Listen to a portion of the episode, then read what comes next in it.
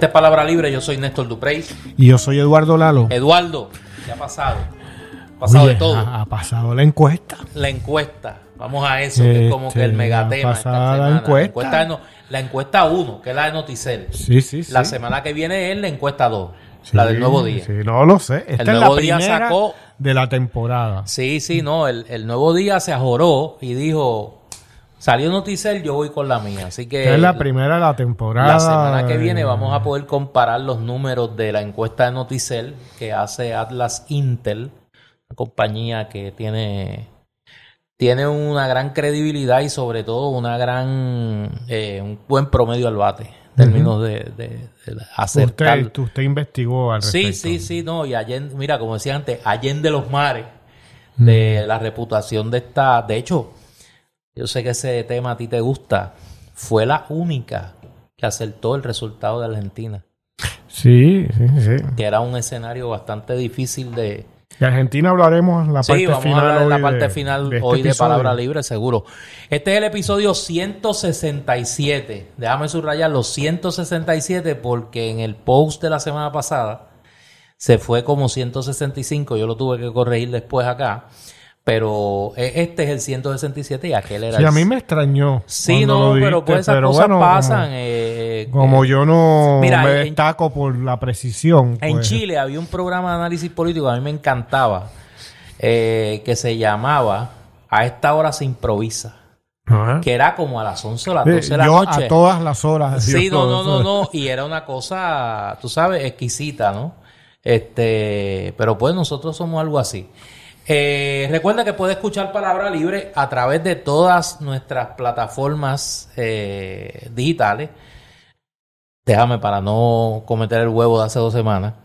Nuestra página web www.palabralibrepr.com, nuestra página de Facebook Palabra Libre PR, nuestra cuenta de Twitter Palabra Libre PR, nuestra cuenta de Instagram eh, y nuestra cuenta de Thread Palabra Libre eh, PR. Y tenemos el gusto, Néstor, de que a partir de esta semana, este Ay, Dios. Juan Zaragoza nos tiene No. en su- enlazado en No. sus redes. En su red. Y el otro también, eh, Luis Miguel, lo que sea. Jesús Manuel, Jesús ese, Manuel. Pues Ay, también nos lo tiene. Pero estamos tratando que Pablito nos, nos enlace. Sí, Pablito es el que está caliente. Entonces, Está, nos enlace. ahí, Porque mira. les gusta, les gusta escucharnos. Sí, no, no, y ahora ese hombre está, mira, este, independiente. En la traición ya. Está casi independiente. Está, está ley de nada para ser ¿Cuánto le tomó la traición? No, la lectura de, de la eso. Es una, encuesta. es una lectura de la La- encuesta. eso, Ay, Dios. Una lectura rápida y somera Mira. y ya traicionó. Mira, déjame, déjame terminar de hacer el, el, el, el despliegue de por dónde nos pueden escuchar. Eh, recuerden que nos pueden escuchar a través de WPAB Radio 550 en Ponce. Oye, como Ponce es el epicentro del terremoto político, No, es, es- ese es el nuevo Agua Buena. ese es como agua buena. Digo, no, eh, Barranquita. Barranquita, Nuevo no Barranquita, no Barranquita. Eh, Fíjate, y uno ni se acuerda ya de dónde era. Eco 93. punto- Eso es la liberación. Ahí comienza la liberación. Ay, cuando Dios. uno se olvida Hoy de los ser- prestigios. Mira, hoy va a ser de un los- de episodio las difícil, cunas difícil. y de Hoy los episodio paquetes y difícil. de todo ese tipo Ay, de Dios. cosas. Eco 93.3 FM eh, eh, acá en el área metropolitana.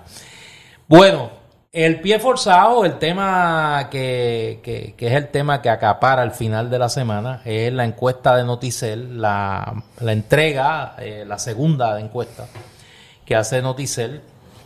Y un poco, eh, yo me voy a tomar el, el tiempo, que espero que no sea mucho, para explicar qué es lo que dice la encuesta, datos nada más.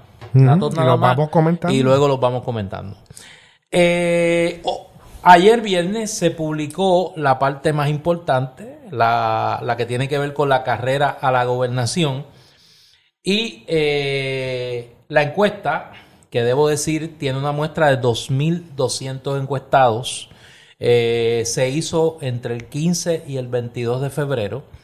Eh, se segregó, de hecho, eh, tengo personas ligadas a la entidad. Me enviaron el memorando explicativo de la misma. Y de acuerdo a, él mismo dice, La encuesta de Atlas Intel, comisionada por Noticel, recogió su muestra entre el 15 y el 22 de febrero del 2024. La misma incluye una muestra de 2.200 personas con un 52.6% encuestadas mujeres y 47.4% de hombres. El 34.3% de los encuestados fueron de entre 18 a 44 años, un 29.5% de entre 45 a 60 años y un 36.2% entre 60 y 100 años. Las encuestas se dividieron proporcionalmente entre los ocho distritos senatoriales en los cuales se divide a Puerto Rico, con el objetivo de tener una muestra representativa adecuada entre las distintas regiones de la isla y en el perfil de edad y sexo de los electores. Cierro la lectura de este memorial explicativo que es el que describe la metodología de la encuesta. Cuando usted va a analizar una encuesta, en vez de irse como el papagayo por ahí a leer los números, lo primero que usted busca, y le estoy dando, mire, los que han tomado el curso conmigo de análisis político y técnica de investigación, sociología política, cursos que imparto en el recinto metropolitano de la Inter, pues saben que lo primero que usted busca en una encuesta es la metodología, cómo se hizo, que no fueron cinco borrachos en una barra. Y, ese curso, si lo cogieran, le pregunto a usted, ¿no? Si lo cogieran algunos de los analistas que hablan... Se cuelgan.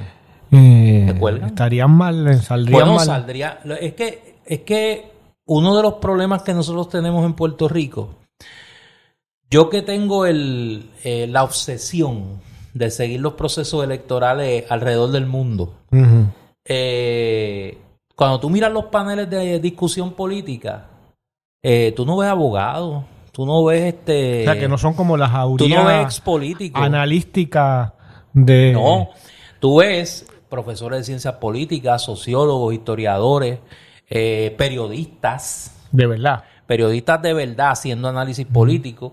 pero pues nosotros pues somos así, ¿no? Eh, o sea, que, que no saldrían bien. No, bueno, es que, es que, oye, la política es una ciencia. La política tiene elementos de arte y tiene elementos de ciencia. Y en un caso como, la, como una encuesta, primero usted tiene que ver la muestra y segundo la reputación de la empresa. Esta empresa, esto no es Pablo Ramos que se montaba en una bicicleta, tú sabes, y empezaba y se inventaba en la, en la casa los números, ¿no? Era encuestas a la carta. Ah, no, no a la carta, tú sabes. Dígame usted qué quiere que yo le hago, la, encuesta. Eh, de eso hay un cuento. Dígame su deseo. no lo voy a hacer.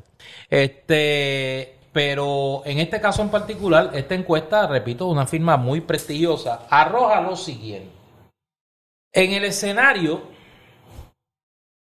que la encuesta da como el más probable, que es el escenario de un triunfo en la primaria del PNP Pedro Pierluisi y en la primaria del Partido Popular de Jesús Manuel Ortiz, coloca a Pedro Pierluisi con un 28.1%. O sea que se habría reducido en 4% eh, el voto en relación a la última elección.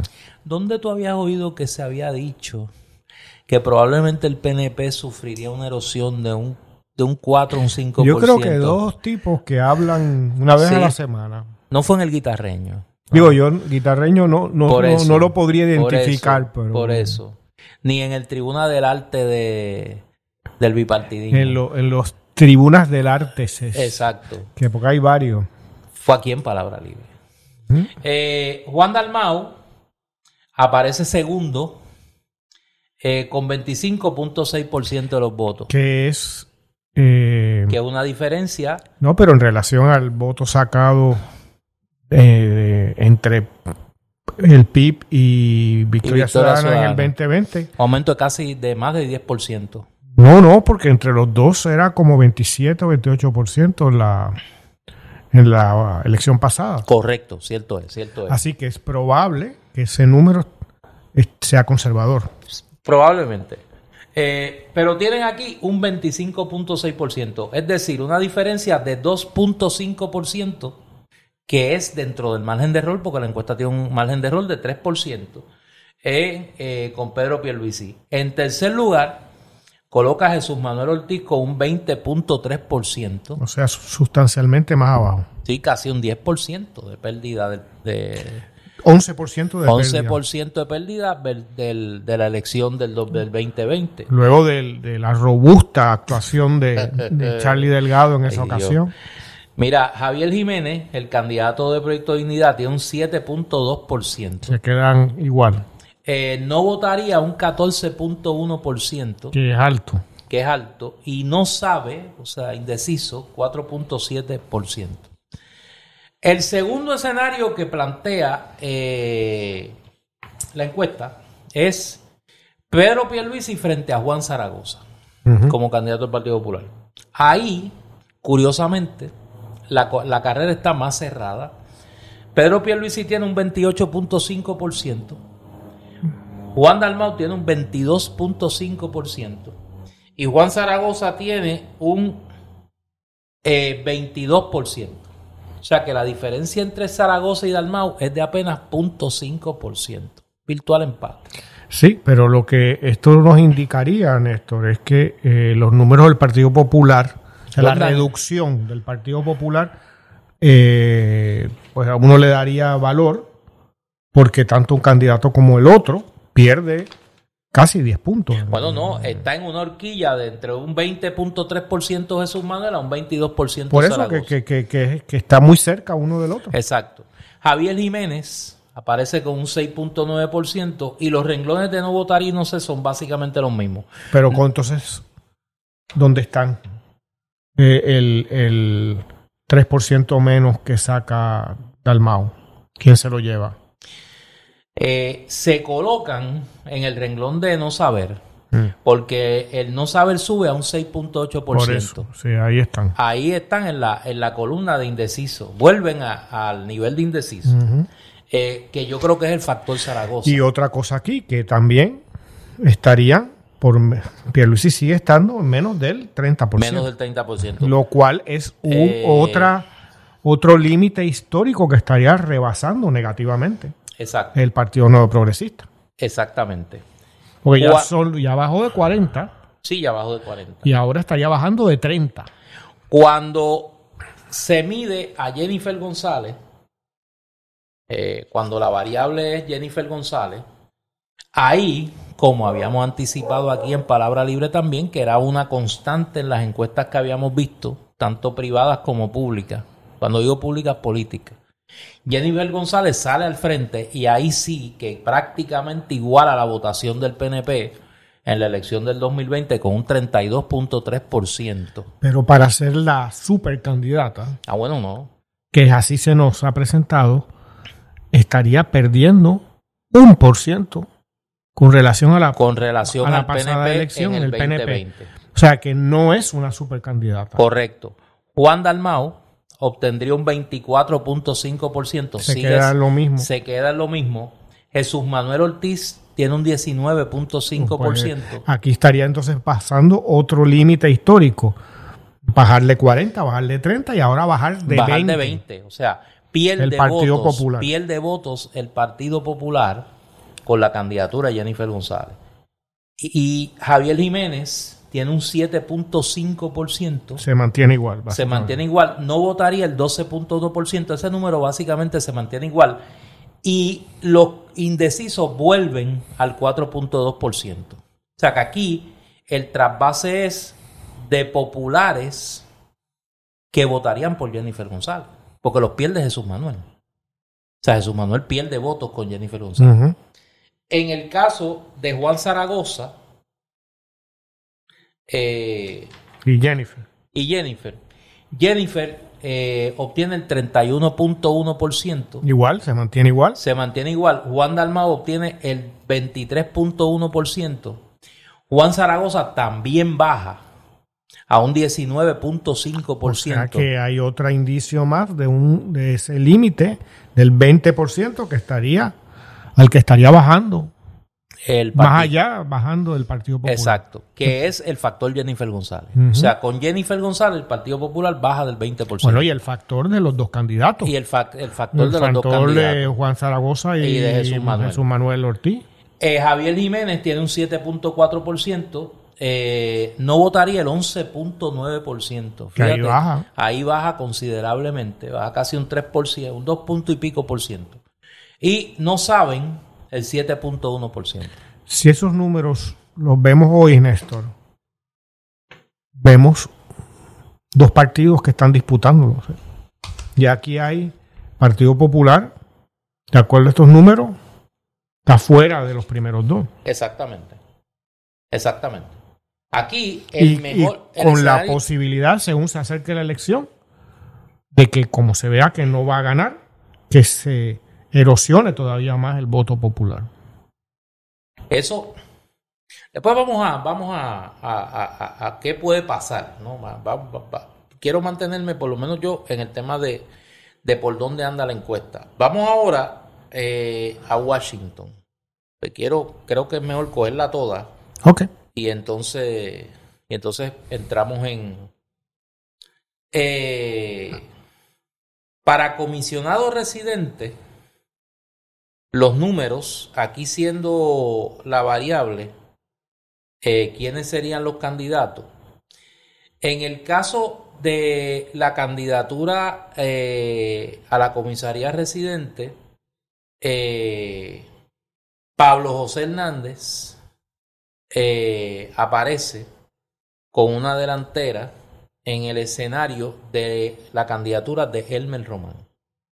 Si Elmer Román es el candidato del PNP, Pablo José está en la delantera con un 27%, Elmer Román un 23% y Anaíma Rivera Lacén un 13%.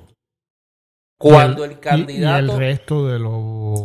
La candidata del partido de Proyecto Dignidad, Viviana Ramírez, obtiene un 5 o 1%.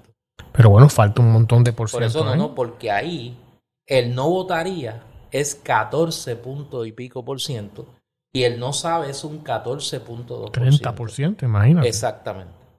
En el caso de William Villafañe, cuando el candidato del Partido Nuevo es William Villafañe, aún así, Pablo José Hernández aparece en la delantera con un 27.9%, William Villafañe con un 25.7%, Ana Irma Rivera Lacén con un 12.7%, Viviana Ramírez con un 5.1%. Eh, no votaría el 14.3% y no sabe el 14.2%. Bueno, pero ahí cómo, cómo interpretar esos resultados. Eh, bueno, lo que habiendo 30% de, un, de ese universo que no sabemos cómo votaría. Lo que indican los números es que en el mejor de los casos, Mima, ese es el mejor, el mejor, el popular, candidato popular, que salió mejor y no llega a 30%. Tiene un descenso de 5% en relación a las elecciones pasadas. O sea que se corrobora el descenso electoral del Partido Popular. Porque su mejor candidato está cinco puntos por debajo de la robustísima actuación de Charlie Delgado en la ocasión Pero es el único, es el único candidato eh, que que aparece ganando una contienda. Está bien, pero tiene ahí 30% del voto que... Ah, no, tiene un 30% indeciso. en otras palabras, aquí no se sabe. Aquí no se sabe. Eh, eh, pero, pero lo que se muestra es que siendo el mejor popular, está 5 puntos porcentuales por debajo de lo que sacó su candidato a la gobernación que perdió en el 2020. En el 2020. Para terminar, eh, la contienda primarista en el Partido Popular eh, coloca a Jesús Manuel Ortiz ganando cómodamente con un 73.1%, Juan Zaragoza un 26.9%. En, en la primaria. En la primaria. 73. 73.1 a 26.9. Pero eh, esto lo podemos eh, ver como real, esa, esa, esa, porque eso es una tamaña yo creo, yo creo, no dudaría que fuera tan, yo creo que puede estar más cerrado, pero yo creo que Jesús Manuel está al frente. Eh, dentro de ese espacio pequeño de los populares. De los que votan en la primaria. De los que votan en la primaria. En el caso del PNP, la primaria comisionado residente, eh, William Villafaña estaría al frente con 58.2%, Elmer Román 26.8% y 15% no está seguro cómo va a votar. En cuanto a la gobernación, la primaria del Partido Nuevo a la gobernación, eh, Pedro Pierluisi aparece en la delantera con un 53.1%, Jennifer González un 44.6%. 9%. Una ventaja de 8.5%. Eh, eso, si tomáramos el universo, el mundo antes de esa encuesta, la, el sentido común, que no es el necesariamente el más correcto, hubiera dicho lo contrario, ¿no? Sí, no, esta encuesta, esta encuesta rompe con dos percepciones que había hasta el momento. Una, de que la candidatura eh, de Jennifer González estaba ya dada. De Jennifer González estaba ya a galope, al frente. Y que Juan Zaragoza parecía tener una fortaleza mayor que Jesús Manuel Ortiz. ¿Y tu opinión como analista que enseña cursos pues de esto? Yo ves estos, me refiero a estos dos resultados, al de Pierluisi y Jennifer González y el de Zaragoza y, el otro. Bueno, yo, eh, yo, yo tengo que tener respeto a los números. ¿Qué, tú piensas, verdad? Eh, yo creo que la campaña de Jennifer González fue muy hábil en proyectar, y en eso pues yo creo que es el, el factor Carlitos Bermúdez y toda esta toda esta manipulación mediática de sus asuntos personales, de, de, de la boda, de los nenes, toda todo esto. Eh, yo creo que crearon la percepción de que ella se mantenía al frente. Eh, uno empezó a ver que eso estaba que eso no necesariamente era cierto cuando uno veía la debilidad de Jennifer González en la recaudación de fondos. Uno, uno partía de la premisa, de, la sabiduría convencional de que Jennifer González iba a traer esta campaña mucho dinero. Por, su, por los navieros, por los Fonalleda, etcétera, etcétera. Eso no ha pasado. Eso está 5 a 1. La última vez que se vieron números de informes de la Comisión Estatal de Elecciones sobre recaudación de fondos. Eh, eso es lo primero. Lo segundo, todas las encuestas recientes han puesto a Pierluisi al frente. O sea, así que uno tiene que concluir eh, que está al frente.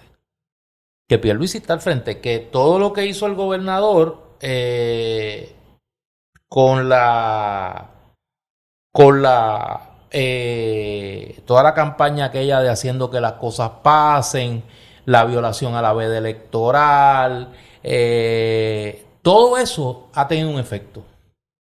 Por lo menos ha paralizado la percepción de que Jennifer González está al frente y que en este momento yo creo que, que uno tiene que rendirse ante la, ante la evidencia estadística de que si las primarias del PNP fueran hoy, ¿qué hará Pedro Pierluisi? Y, y te pregunto, ¿y qué hará Jennifer González? Pues es una buena pregunta. Yo más que hará Jennifer González, que yo me imagino que se quedará en el PNP y esperará a ver qué es lo que pasa en la elección general. ¿Qué van a hacer sus electores? Porque yo creo que en el caso del PNP y el Partido Popular el problema es el mismo. El candidato que tiene fortaleza adentro es el más débil afuera. Pero me refiero, Néstor, de que si tú tomas por buenos los números, vamos a suponer que los tomas. Y los de otras encuestas. También, claro. Pero vamos a suponer que los toma igual la campaña de Jennifer González y ella misma. Pues tiene que hacer algo. Y su opositor es el gobernador Pierluisi. Tiene que ir a la ofensiva. ¿Y cuáles son las posibles consecuencias? De cara ya no a la primaria, sino a la elección. Bueno, ahí puede ser. De la lucha que viene que viene, porque... Qué bueno que tú traes eso. Si, si, si esto es cierto, ¿está por cuánto Pierluisi arriba? Ocho puntos. Ocho puntos. Tiene que ir a la yugular. Pero, pero, qué bueno que tú traes eso, porque a mí me parece que el arranque agresivo y negativo de la campaña de Jennifer González atacando la campaña de, de Piel Juma.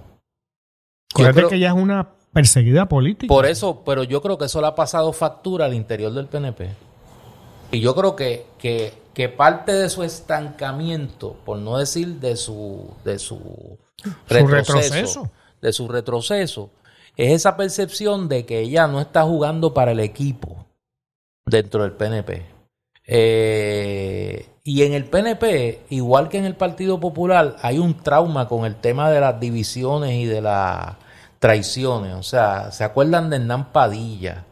Y se acuerdan de, de el caso de Roselló Padre en el 2000.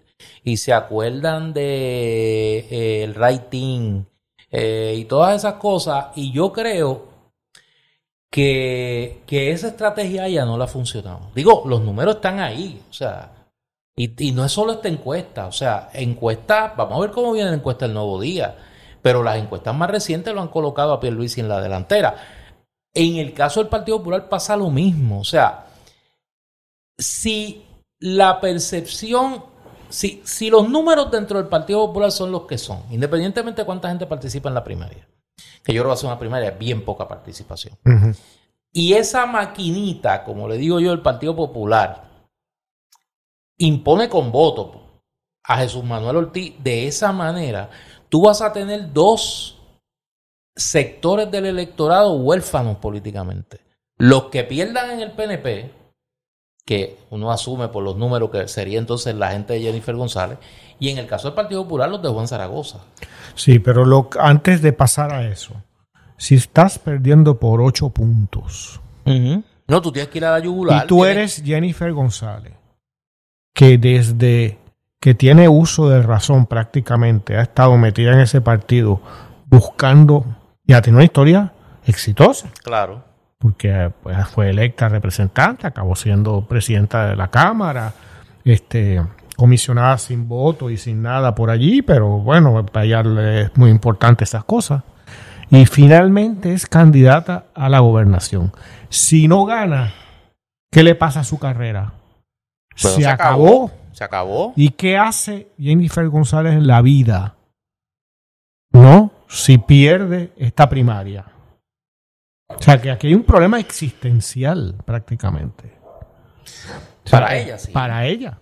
Para ella, y para todo su entorno. Para todo ese entorno, por eso te digo. Incluso desde lo familiar a lo ¿Y político. ¿Qué hacen esa gente? Que, no, no, pero eh, antes de que estén en el llantén y en, en, en, en las peores emociones no humanas, ¿no? De, de, malestar y furia y lo que fuera contra Pierluisi, tienen que luchar. Porque si pierde esta primaria, que en teoría la tenía en la mano. Claro. En teoría no, parecía que la tenía en la mano. Su carrera política caput se acabó. Porque, ¿qué va a hacer? ¿Volver a ser candidata a representante? No, no es que ya no puede. ¿Eh? Y ya no va a ser candidata a comisionado residente. No puede, que tampoco. No puede serlo. Se quedó en el desempleo. Por ¿no? eso yo. Entonces, por, por eso yo creo que tú tienes razón. O sea, ella no, ella está atrapada. Ella la única estrategia que tiene para poder tratar de empatar esto y ganar es ir a la yugular. Pero el, el ir a la yugular, es decir, arreciar los ataques contra Pielhuma, le puede costar más la primaria. Está bien. O sea, una, es un catch 22 Sí, aquí. no, pero aquí, en sentido figurativo, que se entienda, tiene que ir a matar a Pierluisi como candidato. Ah, bueno, sí. Si esos números, si esos números son correctos y son parecidos a lo que uno ha visto por ahí, pues tiene que ir a la No, yugular. olvídate que no es por 8, ponle que es por 5. Sí que es por menos. Pero que está Pierluisi al frente. Ok, tú tienes que en cuestión de cuánto, de aquí a, a junio, En a julio, Tres meses. ¿no?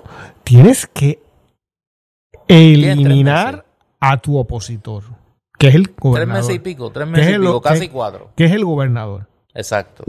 O darlo por perdido, dedicarse a la familia, tiene, ha crecido esa familia recientemente, y, y bueno, irse lo más dignamente posible. Por eso. Pero, pero no dejemos fuera de la ecuación.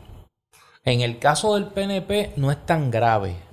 Porque en el caso del PNP, el argumento de Jennifer, que era el argumento clave de su campaña, que era yo sí gano la elección, estos números lo derrotan. O sea, el PNP gana en este momento con Piel, por Pielhuma o con Jennifer. O sea, eh, eh, ganan como quiera. Ahora, Quien tiene un problema, me parece a mí serio en esa dirección, es el Partido Popular.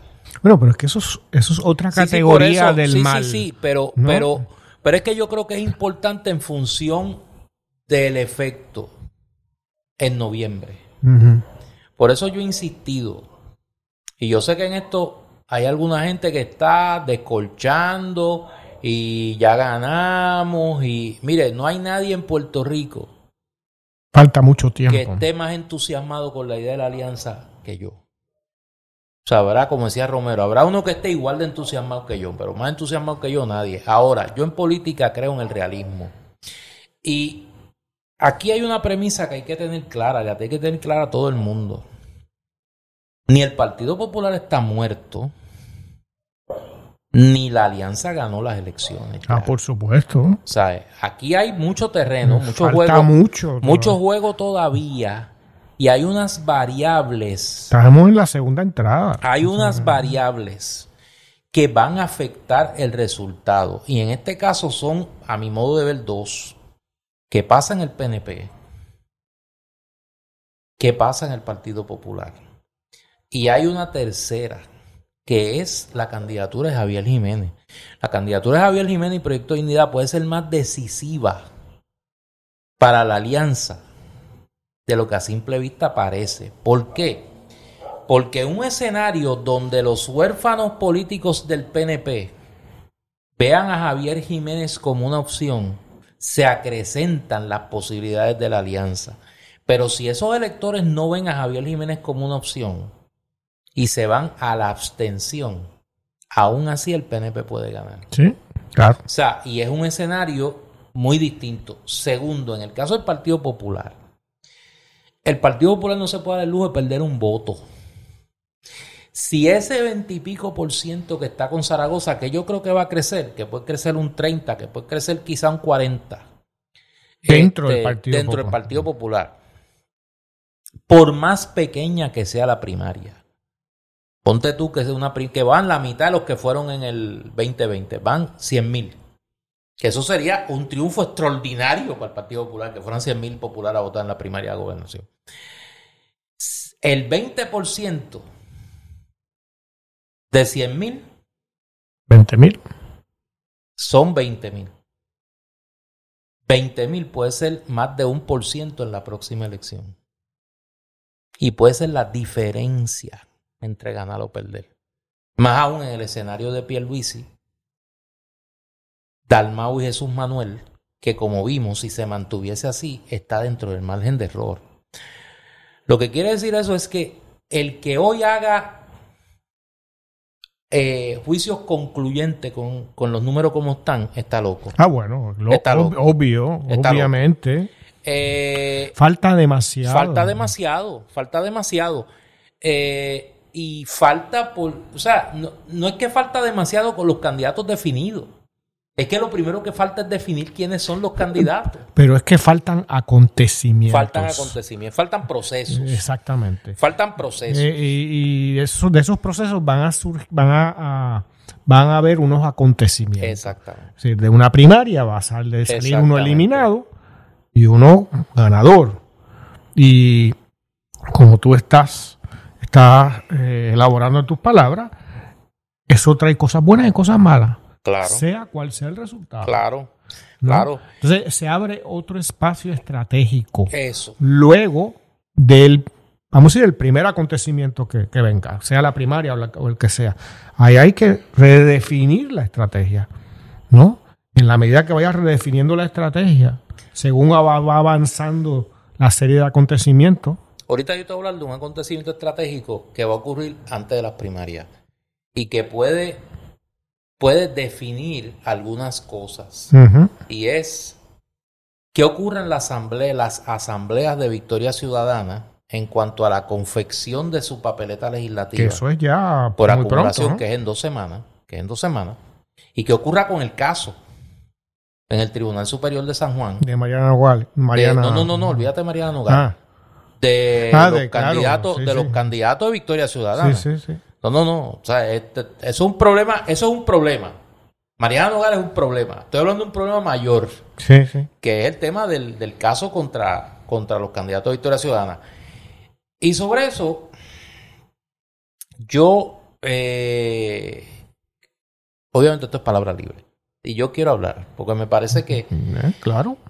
Que hay un elemento... Para eso es... no, este no, y que, y, que, y que nadie está exento del análisis. O sea, por lo menos en este espacio nadie está exento del análisis. Eh, yo el primer compromiso mío es con lo que yo creo que es correcto, ¿no? Puedo estar equivocado en lo que yo creo que es correcto, pero trato de, trato de actuar con esa premisa. Eh, cuando se organiza Victoria Ciudadana, allá para el 2019, Victoria Ciudadana era básicamente un frente amplio, un junte de gente que veníamos de distintas eh, corrientes políticas y corrientes sociales. Allí estaba eh, Alexandra Lúgaro, que había sido candidata independiente a la gobernación con todo su con todo lo que traía.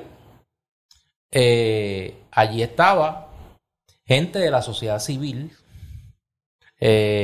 como Anaíma Rivera Lacén, que estuvieron en el Comité Amplio contra por lo de la, deuda, ahí estaba Eva Prado, eh, eh, había un grupo de gente que veníamos del Partido Popular, ahí estaba Manuel Natal, ahí estaba yo, y había una gente en los mandos intermedios, ahí había gente que venía del Movimiento Unión Soberanista, Marilu Guzmán, este, Ángel Villarini, etcétera. La gente del PTT, ¿no? Y, y la gente del PPT, que venían, que el PPT se integró prácticamente todo en Victoria Ciudadana.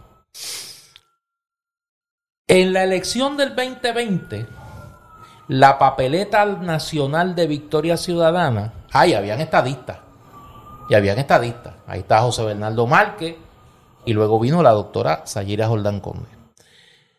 La papeleta del 2020 de Victoria Ciudadana reflejaba esa multiplicidad de sectores que componían y componen Victoria Ciudadana, candidata a la gobernación era Alessandra Lugaro, que era independiente, eh, la candidata a comisión a residentes, Sayera Jordán Conde, estadista, para el Senado corre Rafi Bernabe, que era eh, eh, líder del PPT, y Anaíma Rivera Lacén, que viene de la sociedad civil, ha sido presidente del Colegio de Abogados. Para la Cámara, corro yo originalmente, yo retiro mi candidatura, me sustituye a José Bernardo Márquez, que es estadista. Y Mariana Nogales, que también viene del PPT. Hay que recordar que tanto Bernabe como Mariana Nogales era su tercera elección, que aspiraban a un cargo electivo. O sea, esta sería la cuarta elección en que aspiran a un cargo electivo. Eh, Así la cosa, pasa lo que pasó, no te rías. es, que, me estoy acordando de algo. Ah, no, no, por eso, pero es que eso hay que acordarse. o sea, que no llegaron ayer. Que van cuatro vueltas en la machinita. Eh, me acuerdo de una vez que me encontré a, a, Rafi Bernabe, que amigo mío, estudiamos juntos.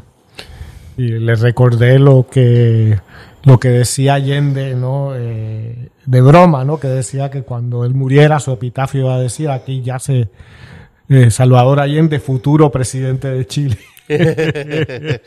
Ay Dios. Pues esa papeleta logró reflejar, y claro, Manuel Natal a la alcaldía de San Juan. Esa papeleta logró reflejar el pluralismo interno de Victoria Ciudadana. Y yo creo que parte del éxito que se tuvo fue que la gente percibió que de verdad Victoria Ciudadana era un colectivo de gente que venían de distintas tendencias y que habían dejado a un lado sus diferencias para tratar de empujar. que era un, grupo de desafectos. era un grupo de desafectos. Del bipartidismo. Del bipartidismo. Yo creo que parte del éxito fue ese. Ahora, de cara al 2024, con el escenario de una alianza con el Partido Independentista, yo creo que Victoria Ciudadana tiene que tomar una decisión colectiva importante y es que su papeleta legislativa tiene que reflejar ya no solo el pluralismo interno de Victoria Ciudadana, sino tiene que, tiene que ser un espejo del país que se espera que se sume al proyecto político que aspira a ser mayoritario. Porque se quiere ganar la elección. Porque no se quiere tener la razón ni ganar un debate en el lobby sociales, se quiere ganar la elección. Y en ese sentido, a mí me parece que las candidaturas que están en este momento ante la consideración de Victoria Ciudadana, eh, a falta de un desprendimiento patriótico de personas que debieron haber dicho, mira, yo tengo que reconocer que ya yo he estado eh, bastante en la actividad política, yo creo que yo debo darle paso a nuevas personas, a personas que son, que representan la misma agenda que yo, dentro de ese, esa agenda urgente amplia, representan la misma agenda que yo, pero no son, no soy yo. O sea, a falta de ese desprendimiento, yo creo que los que voten en esa asamblea, en esa asamblea de Victoria Ciudadana, tienen que tener consciente de eso, tienen que tener una responsabilidad mayor. ¿Por qué? ¿Por qué lo digo? Ya Victoria Ciudadana no es un movimiento testimonial de desafectos. Es un movimiento político electoral que aspira a ser mayoría en el país. Y tiene que reflejar en su composición electoral ya no el movimiento que existe, sino la mayoría que se aspira a tener y la coalición que se espera montar para ganar una elección. Y eso tiene que incluir gente que cree en los derechos LGBTQ, gente que cree en la protección del ambiente, tiene que incluir jóvenes empresarios también, tiene que incluir gente que cree en la economía de mercado también, tiene que incluir mujeres, tiene que incluir hombres, tiene que incluir gente de la comunidad LGBTQ, pero tiene que ser un retrato del país que se aspira a convocar, a construir esa mayoría electoral.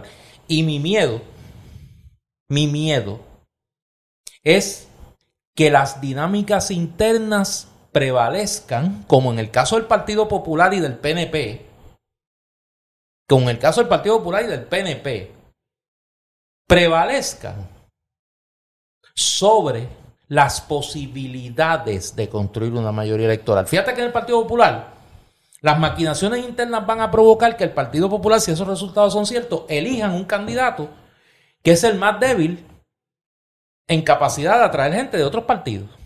En el PNP igual. Mi miedo es que Victoria Ciudadana haga lo mismo. Bueno, con el agravante, y perdóname con esto cierro, con el agravante que el daño no se lo hacen solo a ellos, ni se lo hacen solo al PIB. El daño se lo hacen a la esperanza. Se lo hacen a la esperanza.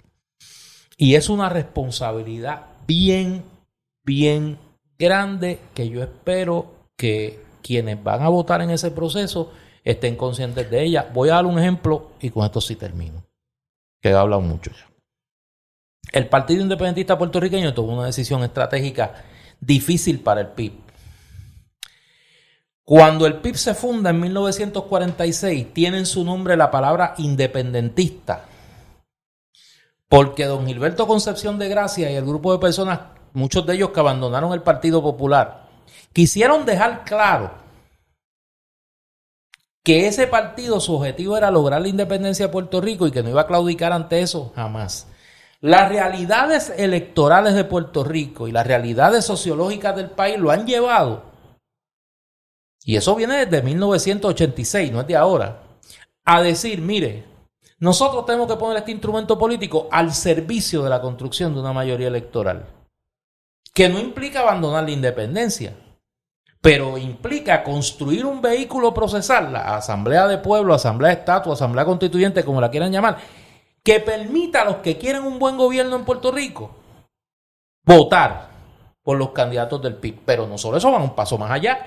Están dispuestos a hacer un acuerdo electoral con una organización que no es independentista, pero que tiene múltiples coincidencias ideológicas a nivel socioeconómico con el PIB. Ese mismo nivel de desprendimiento yo creo que Victoria Ciudadana lo tiene que tener en este momento. ¿Cuál era el eslogan en la pasada elección de Victoria Ciudadana? La nueva política. La nueva política. Pues tienen que llevarlo a la práctica. Eso. Y yo creo que esa es una variable. Y para hacer una alternativa, hay que convertir los eslogans en práctica, en acción.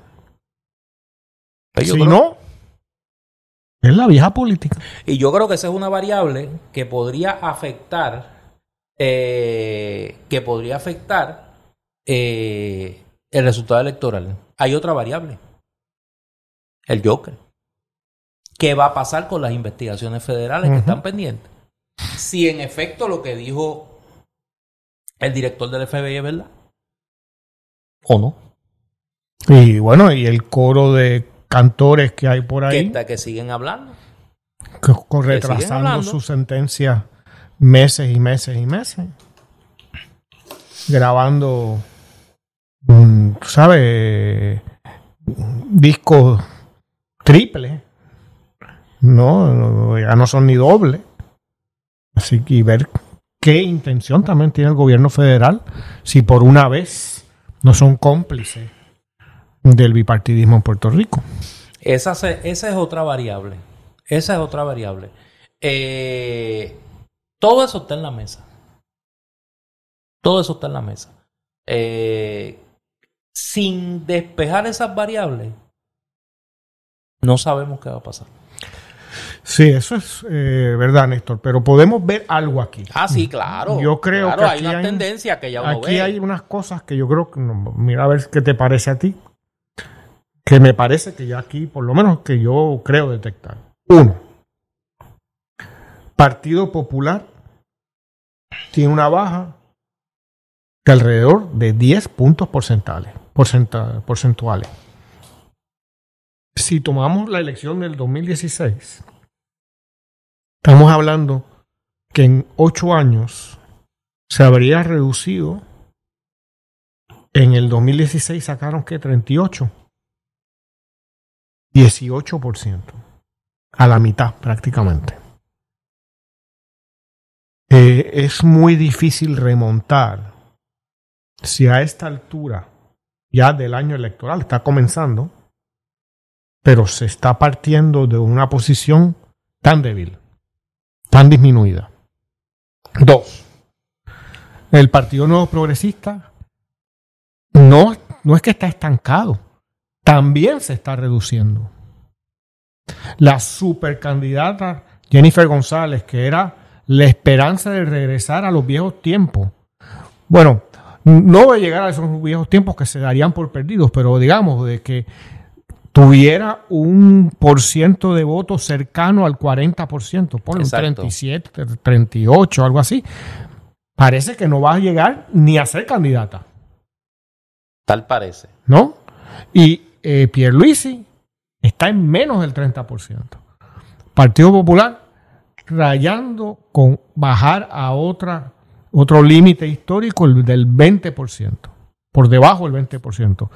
Partido Nuevo Progresista estando por debajo del 30%. Y en los cuatro escenarios que discutimos, la alianza está segunda. La alianza está segunda, teniendo 25%, que es un número que yo cuestionaría. Que es menor que la suma de los votos de, los votos de la pasada elección, de la pasada elección, claro. Que yo pensaría que por lo menos esta elección deben equiparar eso. ¿No? Sí, si se aspira a ganar, sí. Bueno. Hay que superarlo. Sí, no. Eh, lo lógico sería, si se está aprovechando el momentum, que se haga o no, ya esos son otros asuntos. Claro. Pero si se aprovecha el momentum, es de suponer que la alianza debería estar por lo menos en 30% o más. O un poco más. Si tuvo 27, que tenga un crecimiento de 3, 4%. Por lo menos un 28%. ¿No?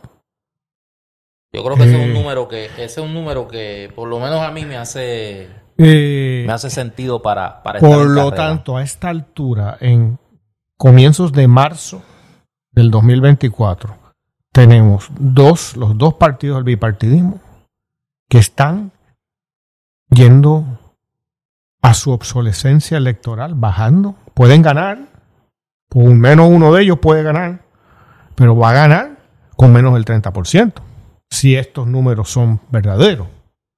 Es decir, que es una victoria pírrica. Claro, en, eh, en una organización mafiosa, si tú detentas el punto, aunque sea con una pistola de más, todo el punto es para ti. no, todo el punto es tuyo. No, este, y esa es la lógica. Y de ahí el peligro, ¿no? De esa victoria. Eh, y por otro lado, que Proyecto Dignidad parece quedar siendo un, partido ideológico cuyo crecimiento es menor. Que no ha crecido a la, en la cantidad que uno pensaba. Que se esperaba. Que se esperaba. Yo, yo tiendo a coincidir contigo ahora eh, como historiador. O sea, hay un dato aquí. Todo apuntaría, si esto es cierto, a que el Partido Popular por primera vez en su historia no llegaría o primero o segundo en una elección. Lo, que, lo que va a asumir esa colectividad, si, esto, si esta tendencia se mantiene de aquí a noviembre, eh, lo próximo es la crisis la crisis de verdad del Partido Popular. nosotros ¿Qué hace el Partido Popular ante esa realidad? No tenemos una agencia astrológica. No, claro, no, no, eh, no. No sabemos lo que va a pasar. Sí, pero, pero, lo, si tú tienes, si tú eras el partido, eh, eh, tú sabes, comunista soviético, que tú tenías un control absoluto de todo. Y de momento estás peleando por sobrevivir. Y de pronto tú estás peleando por ver si llegas al 20%. Bueno, pero esa es una buena analogía porque así están los comunistas rusos por eso, en este momento. Tú sabes, si tú estás luchando a ver si tú eres un partido de minoría con alguna pertinencia en la vida política, ¿no? Eh, y donde no tienes un votante joven, nuevo, ¿no? Que no sea el hijo de alguien. Pero fíjate, eh, fíjate... del, Partido Popular, o sea, no hay un ser libre que, que diga yo voy a votar por los populares. Pero fíjate la situación del Partido Popular, que no es tan, no, no, es tan fácil la cosa. Recordemos que de acuerdo al nuevo código electoral, la representación en la Comisión Estatal de Elecciones depende del porciento de votos íntegros que tú obtengas. Y si aquí estamos en un escenario donde el Partido Popular podría Mira cómo las cosas. La maldad. La maldad se, se como, como decía mi hermanita cuando era chiquita, se revira. Karma. Cómo, la, cómo la maldad se revira. ¿Por qué? Porque si el Partido Popular obliga a que los candidatos de la alianza tengan que correr por una sola insignia, por haber promovido junto con el PNP el caso para descalificar los candidatos de Victoria Ciudadana, aquí no hay duda de que el Partido Popular llegaría tercero en voto íntegro y perdería su representación en la Comisión Estatal de Elecciones. Ahí sí que no hay duda. Ahí sí que no hay duda. O sea, y en ese sentido, quien más tiene que perder aquí es el Partido Popular. Porque, ahora te digo yo, yo reclamo expertise en esa materia. Oye, a David Bernier, mi amigo y hermano David Bernier, que perdió esa elección por tres puntos, luego de coger el Partido Popular con 20 puntos abajo y una marca electoral que tenía 12% de respaldo en aquel momento. La noche misma de las elecciones le estaban pidiendo que abandonara la presidencia del Partido Popular. Yo me quiero sentar con un, mira, un garrafón de popcorn a ver la guerra civil que va a haber en el Partido Popular. Con un problema. Entre buenos populares. Una guerra con un civil problema. Entre buenos populares. Que podrías tener un candidato, Pablo José Hernández Rivera, que aunque no gane, saque más votos que el candidato a gobernador. Y que ya reclama, porque ese muchacho tiene muchos defectos, pero bobo no es. Que esta semana dijo, ese fue, mira, rapidito, dijo cuando sale la encuesta de comisión reciente, dice, no, yo estoy agradecido porque el 40% de los potenciales electores de la alianza favorecen mi candidatura. Y después dijo, no, yo estoy listo para trabajar con un gobernador estadista. no, no, yo tengo el plan B. O sea, la traición es inmediata. no, y dijo más. Dijo que estaba, eh, que estaba preocupado. Él va donde le paguen. Por la calidad de los candidatos a la gobernación del Partido En donde le den un, chofer, él va. No, porque aquí hay una gente, Aquí yo estaba viendo un análisis de las elecciones presidenciales dominicanas. Tú sabes que yo estoy a veces más allá que acá. Que decían, aquí hay no, no, aquí hay mucha gente que está pensando en, en, República Dominicana en el 28. Que yo le decía a un amigo mío, decía, pero es que aquí también. O sea, en Puerto Rico hay una gente que está pensando ya en el 28, que ya tiraron el 24 a pérdida. Y yo daba esta semana en, en, en Cátedra 580 un ejemplo. La noche de las elecciones del 1996 yo estaba en el comité del Partido Popular. ¿Cuándo? ¿Cuándo? En la noche de las elecciones de 1996. ¿Quién, quién estaba en esa Héctor Luis Acevedo el candidato a gobernador. Desde el cierre de campaña se sabía que la derrota de este año va a ser su, va a superar por eso, a Héctor Por eso. Y de momento la gente se empezó a ir. ¿Para dónde? Para el comité de Sila María Calderón. para el comité de Sila Calderón porque Sila Calderón había ganado la alcaldía y todo el mundo sabía que era cuestión de tiempo que ella heredara el poder político dentro del Partido Popular. Pues eso con esteroides es lo que podría pasar en esta elección. Yo decíamos medio en broma, medio en serio antes de comenzar a grabar, que yo estoy seguro que ya hay gente que no le va a contestar las llamadas ni a Jesús Manuel ni a Zaragoza cuando le pidan dinero. Y que ya tienen que estar, mira, mandándole chavito a Pablito porque quieren comprar un seguro de vida en el mundo bizarro del Partido Popular para el 2028. Pero, ¿qué futuro tiene si, si, si sacan menos de 20%? No sabemos, como digo, no tenemos una agencia de astrología. No, no, no, Este, política. Eh, pero si, si tú estás viendo la encuesta hoy y tú ves que a lo mejor con suerte sacan algo así como el 20, 21%. Yo creo que están rondando el 20. Eh, ¿Qué tú puedes esperar para el 28? Bueno, por eso, no, no, el debate que va a haber, yo te puedo adelantar. El debate que va a haber en el Partido que Popular. Que van a sacar la pava en el 26 y van a la ¿Con quién se alían en el 2028? ¿Con quién se alían en el 2028? Va a haber una gente que va a plantear, y yo decía en en un foro hace poco, que yo voy a vivir para ver al PNP y al Partido Popular en un abrazo fraterno. enmendando el código electoral para permitir las alianzas para ellos claro aliarse, claro. Para ellos aliarse. Y va pero va a haber una gente dentro del Partido Popular que va a decir no no la alianza tiene que ser con la alianza porque es más cercana a nosotros ideológicamente y ahí vamos a ver qué pasa. Ahí vamos a ver qué pasa. Pero eh, Pero si ese fuera el caso, es la disolución completa del Partido Popular. Porque ese problema lo van a tener desde ahora. Porque en esta elección el voto útil es con la alianza. Claro. O sea, aquí hay una franja de electores que su razón para votar es derrotar al PNP. Esos electores van a votar por la alianza. Esos electores van a votar por Juan Dalmau.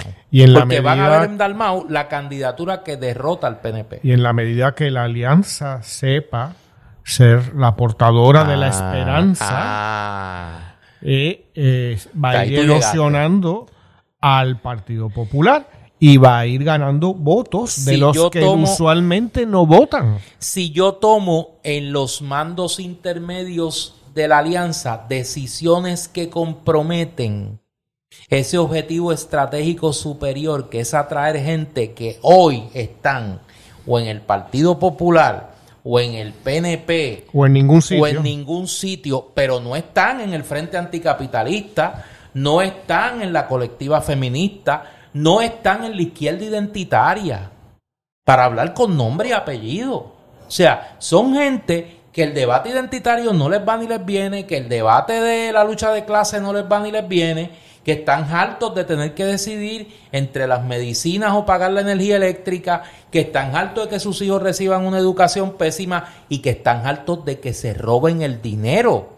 El que está hastiado de la corrupción aquí no toma una decisión ideológica de si favorece la economía libre empresa o favorece el socialismo. Quiere un gobierno de gente decente, quiere legisladores decentes, legisladores que no sean una excentricidad ideológica y que se parezcan al país que aspiran representar. ¿Por qué?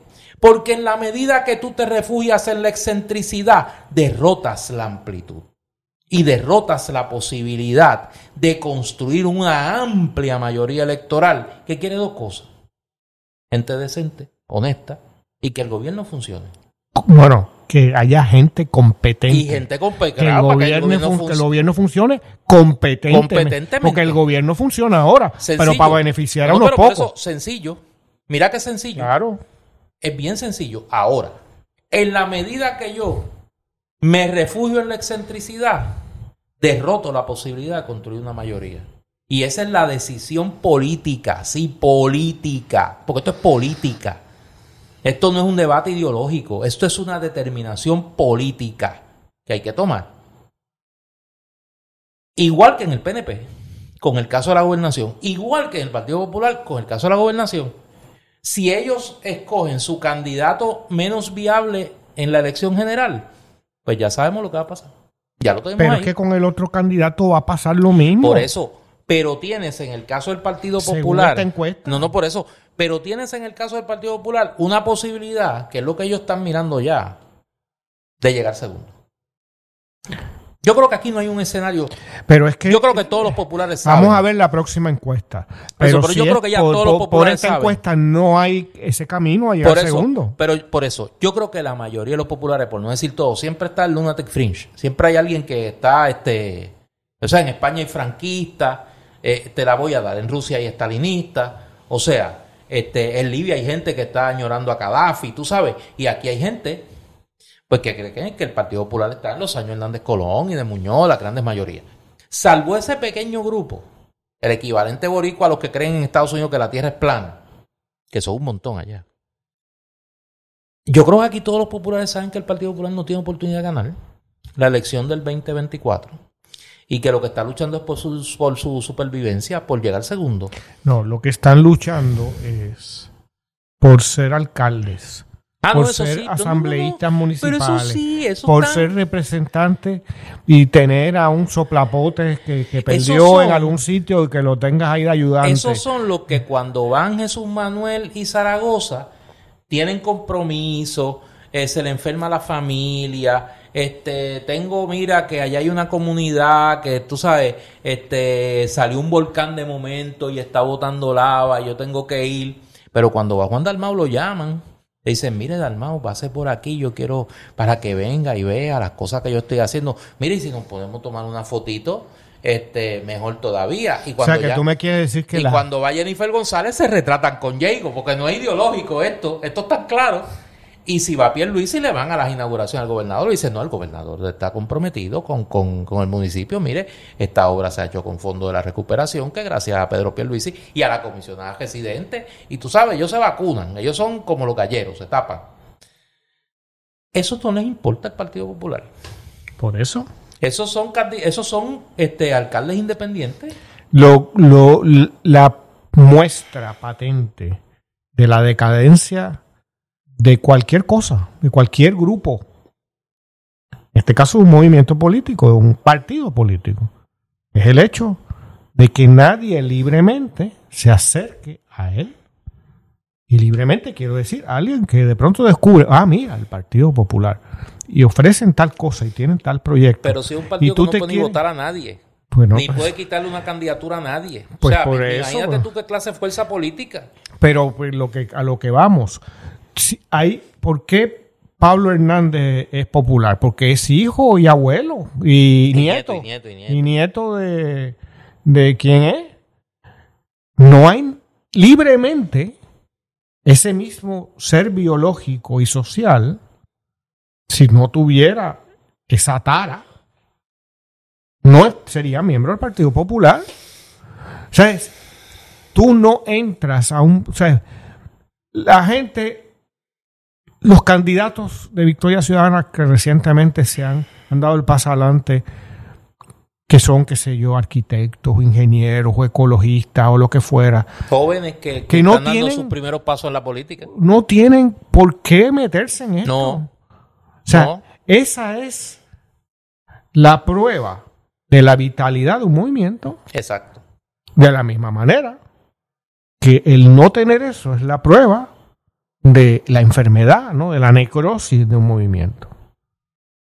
Si tú no hay un no hay un nuevo popular. Yo he empezado diciendo esto, tú sabes, hace un montón de episodios, un poco eh, tú sabes, de guasa, de que yo quiero ser el último popular. Yo, te dije que lo que vamos a hacer, vamos a hablar con el negro. En sastrería el gobernador. Pues vamos a Para que te haga un chaquetón eh, jarabo. Pues sí. Yo te voy a llevar al comité del a Ronnie cuando se vaya. Yo te voy a llevar al comité del pues Partido Popular, pero te voy a llevar con un chaquetón color jarabo. Pues. Violeta, así como el Joker. Cuando César Romero, ¿te acuerdas que hacía el Joker en televisión, que era color violeta? Así yo te voy a llevar. Bueno, pues, pero más allá de eso, es la prueba. Con Sila para que te salude. Es la prueba, ¿sabes? Igual lo mismo pasa con los PNP. Si tú tienes dos partidos que lo han tenido todo, la corrupción, todos los puestos, el, el control de la narrativa, tú sabes, de todo a sus manos.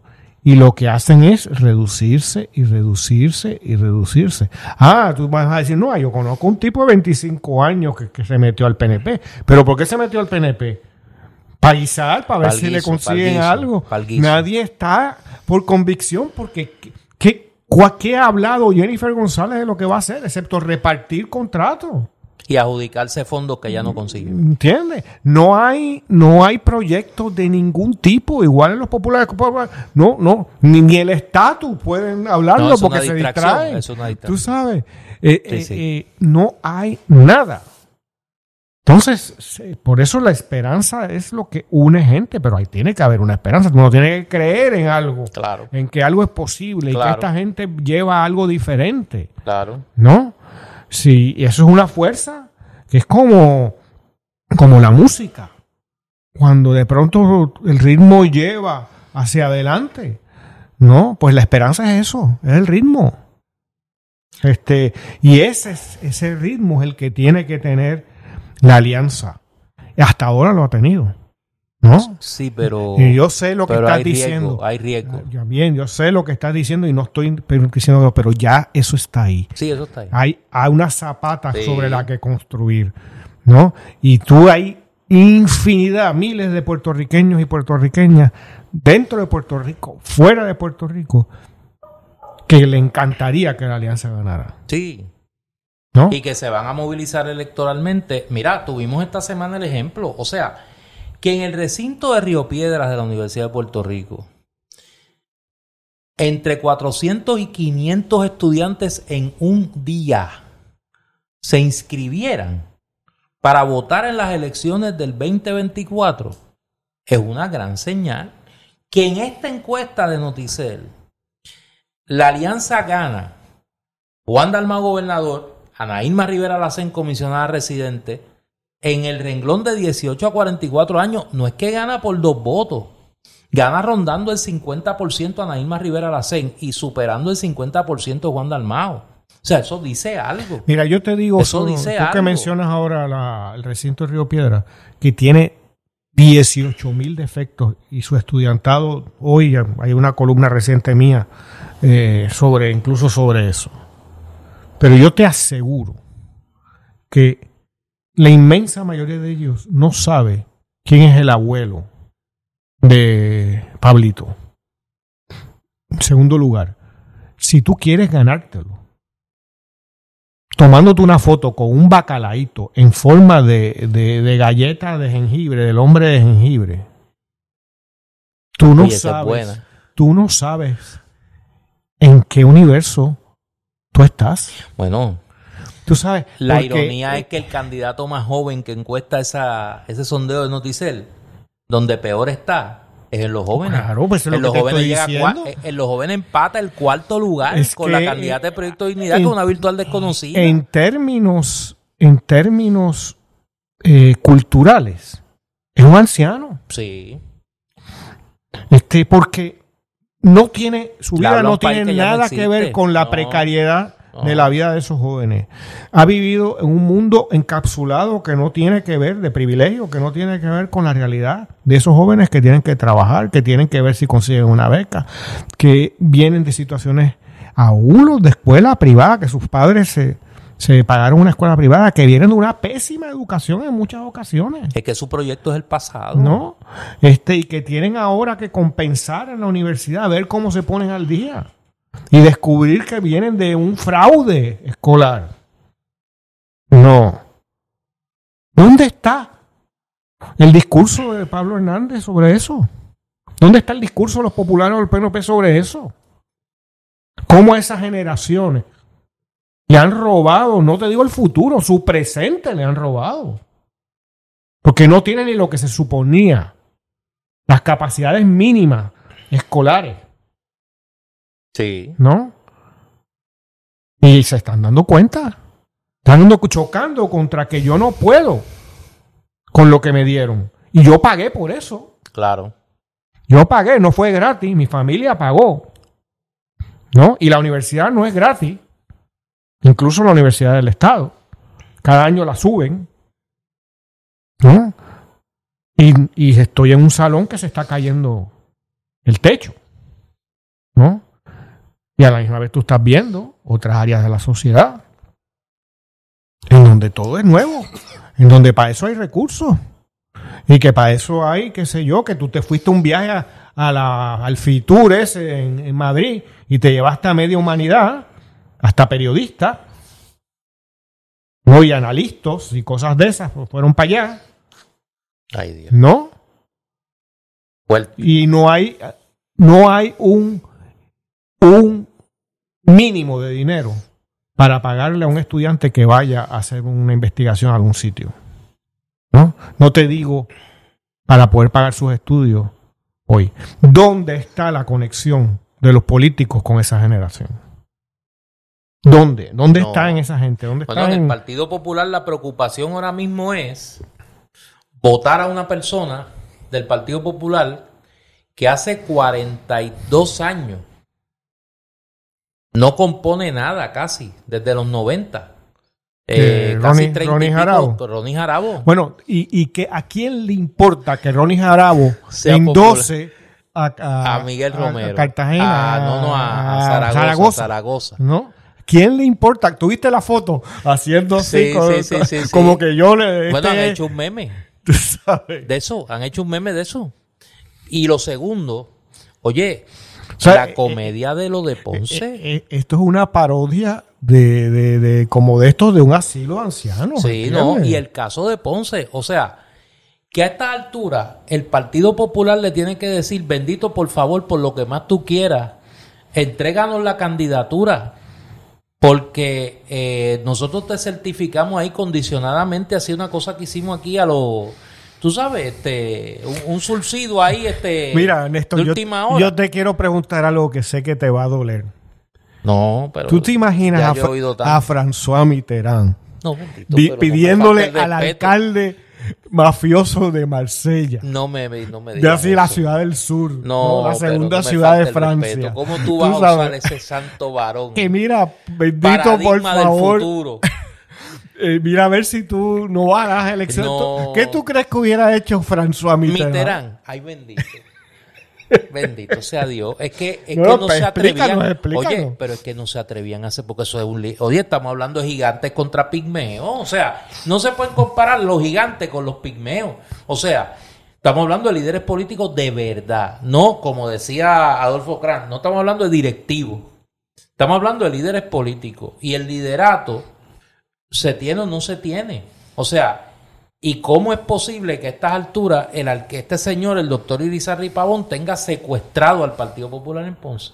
Porque nadie, desde un principio, nadie se, le quiso decir, mire, ¿sabe qué? No lo vamos a certificar, vaya al tribunal. ¿Y cuál es las razones? ¿Cuáles son las razones para que el, el doctor este Irizarry Pavón quiera ser alcalde de Ponce? Que Dios se lo dijo. ¿Eh? Pero eso dice él, que Dios se lo dijo. Que Dios le ha dicho que se quede ahí, que primero le dijo que aspirara. Eh, y ahora le dice que se quede. Y, lo que pasa es que no, no, él, no hace la mitad del cuento. Cuando ve a la zarza ardiendo, como el primero que el segundo que Dios le habló así, digo el tercero, el primero fue Adán, el segundo fue Abraham. Al tercero el de la el que le, lo llamó allá y le, fueron los, los alambrados bíblicos. Los alambrados bíblicos le puso la salsa al del. Cuidado con el doctor. Ahora. Oye, pero. Eh, bueno, se queda ahí para trincherarse en su casa. Para yo estar claro, eh, Dios le habló y el Dios se llama su, su ego. Porque, no parece. Porque no hay No es porque yo quiero hacer una obra en Ponce, no es porque yo quiero transformar a Ponce, no es porque yo quiero mejorar las condiciones de urbanas de Ponce, de una ciudad tan bella que se está en ruina. Déjame hacer una acotación teológica porque si no me van a voy a recibir 500 mensajes mañana de gente que nunca me escribe para felicitarme, pero que siempre me escriben para criticarme cuando me equivoco. Eh, Noé. Mm. Son Adán, eh, Abraham, no, primero Adán, Noé, eh, eh, Moisés y en el medio Abraham. O sea que, Adán, Noé, Abraham, Moisés. Ok. Eso tenían, mira, línea directa. Eso no eran de Ponce. Tenían de línea directa de verdad. Iba a seguir elaborando la idea del alambrado bíblico, pero me voy a cohibir porque te van a llegar muchas llamadas. No, bendito, me cogen, tú sabes, y me puede costar este, alguna sanción este, canónica o algo. No quiero, no, no, no, mira, ya yo tengo problemas suficientes. Eh, así que no eres del grupo ese de, de los curas de los curas los, curas esos fascistas el, chat eclesiástico no son unos fascistas que no entienden que la autoridad de la iglesia es vertical. Sí, no pues. Pues yo creo que esos son populares. ¿Tú crees? bueno, son, populares. en España son populares. No, no, y acá son populares también. En España son populares. Cuidado que están pensando en un tiempo que ya no es. Que ya no es. Bueno, dice que defienden a Franco todavía. Por eso digo. Aquí defienden a Muñoz. Eh, el caso de Ponce es complicado. Eh, ahí el Partido Popular se ha buscado un problema, me parece a mí y van a, van a tener que enfrentar un proceso bastante costoso políticamente. Eh, el qué va a pasar, no sé. Pero yo creo que va a ser una va a ser un proceso bien costoso políticamente para el Partido Popular. Mira, vamos a la pausa cultural. que no, nos, hemos, nos hemos corrotado aquí en el candil este fin de semana y el próximo, porque tengo, mira, las de hoy, las de mañana y las del fin de semana que viene. Eh, hoy, a la una de la tarde, hoy sábado, se presenta el libro Cincinnati de Heidi Rosado Nieves. Esto es eh, una historia de amor que tomó 20 años escribir. A las 3 de la tarde se presenta el libro Reaviva tus colores de la doctora Sonia Navarro González y a las 5 el main event, dirían el boxeo, la presentación del poemario País Texto Deudos de don Eduardo Lalo e incluye recital poético musical a partir de los textos con improvisaciones en guitarra clásica y la participación del destacado guitarrista puertorriqueño John Rivera Pico. Eso es a las 5 de la tarde. Así es, mañana voy para Ponce, vamos para Ponce y... Hoy vas para Ponce. Hoy, hoy, hoy voy para Ponce. No te me vuelvas popular, no te me desubiques en tiempo y espacio. pues hoy voy para Ponce, que siempre es muy grato y eh, esto es la segunda edición de ese poemario doble en una edición de artista, que en este caso desde 200 ejemplares numerados y firmados por la diseñadora Edna Román y por mí. Eh, y que, eh, como hemos hecho en otras ocasiones, eh, haremos un espectáculo allí, ¿no? Eh, una lectura de algunos de los poemas del libro. pero entonces John Rivera Pico y yo estaremos acompañando, ¿no? Esos, esa lectura con unas improvisaciones en guitarra y en flauta, ¿no? En mi caso, ¿no? así que esto, el público del Candil sabe que, por allí hemos hecho eso ya unas cuantas veces y siempre ha sido muy grato y, muy concurrido. Ojalá pues mañana pueda saludar a mucha gente que, viene. Hoy. Hoy. Eh, eh, pueda saludar a mucha gente que viene al Candil cuando estoy por allí. Y el libro estará a la venta, por supuesto. Y, los demás libros tuyos. Y los demás libros, y los demás libros pues, de Néstor Dupré y de tantísimos otros autores que hay allí en el Candil. Así que eh, este trabajo, ¿no? En colaboración con, con, estos amigos con los que he estado trabajando en los últimos años, ¿no? Con Edna Román y con John Rivera Pico, eh, pues mañana será una ocasión para poder que lo pueda ver el público y, llevarse ¿no? una muestra de él en, el libro. ¿no? Eso es hoy sábado a las 5 de la tarde. A partir de las 5 de la tarde y siempre después de la de que tocamos y, leo y demás, siempre hay un espacio de, conversatorio que, han, han, sido siempre muy, muy agradables y muy largos, o sea, sorprendentemente... Eh, y ahí hay buen café, siempre buen café, buen refrigerio, buen ambiente. Así es. Mañana domingo, en el Candil, a la una de la tarde, se presenta el libro Rimas en ABC de Marlín Rivera Navedo. Y el próximo sábado, a las 3 de la tarde se, eh, se presentan dos libros del querido amigo Edric Vivoni, La libertad tiene precio y Caminos de Libertad. Y el domingo próximo, domingo 10 a la 1 de la tarde, se presentan los libros Capitán Ramón y las frutas mágicas y El antillano y el cólera, los libros más recientes de Julia Bonilla. Y este lunes, 4 de marzo, eh, se celebra otro aniversario más del asesinato de Antonia Martínez Lagares. Y eh, con motivo de, esa eh, fecha tan triste, el partido, el Comité del Partido Independentista Puertorriqueño en Ponce va a celebrar una actividad este lunes a las 7 de la noche en el Parque Pedro Albizu Campos de Ponce, allí en Tenerías, y se le dedica a un amigo muy querido, Alfonso eh, Tuto Jiménez Porrata. Eh, así que la actividad tiene doble valor. Eh, se le es otro aniversario de el, del asesinato de Antonia Martínez y se le dedica a Tuto Jiménez, un querido amigo siempre recordado. Mira, Eduardo, eh, vamos a Bámbola. Esta semana en Bámbola nos enfocamos en que los niños piensen como científicos y construyan como ingenieros. Eh, y es que llegaron nuevos productos de la línea Science Can. Estos no son los cálicos glitter que han, causado sensación. Estupor, estupor. Oye, yo los menciono y me echo a reír. Es que es fuerte. ¿Y estos cómo se llaman? Science eh, Science Can. Science Can. can como, lata. Como, can de lata, sí. Esta compañía trabaja kits científicos para las edades de, desde 3 años hasta 12 años. Comenzamos con el planetario y proyector del sistema solar. Ese yo lo necesito. Recomendado para las edades desde 3 años. Aquí puedes poner a girar los planetas. Bello, ahí yo caigo. E inclusive proyectar al techo diferentes imágenes del espacio.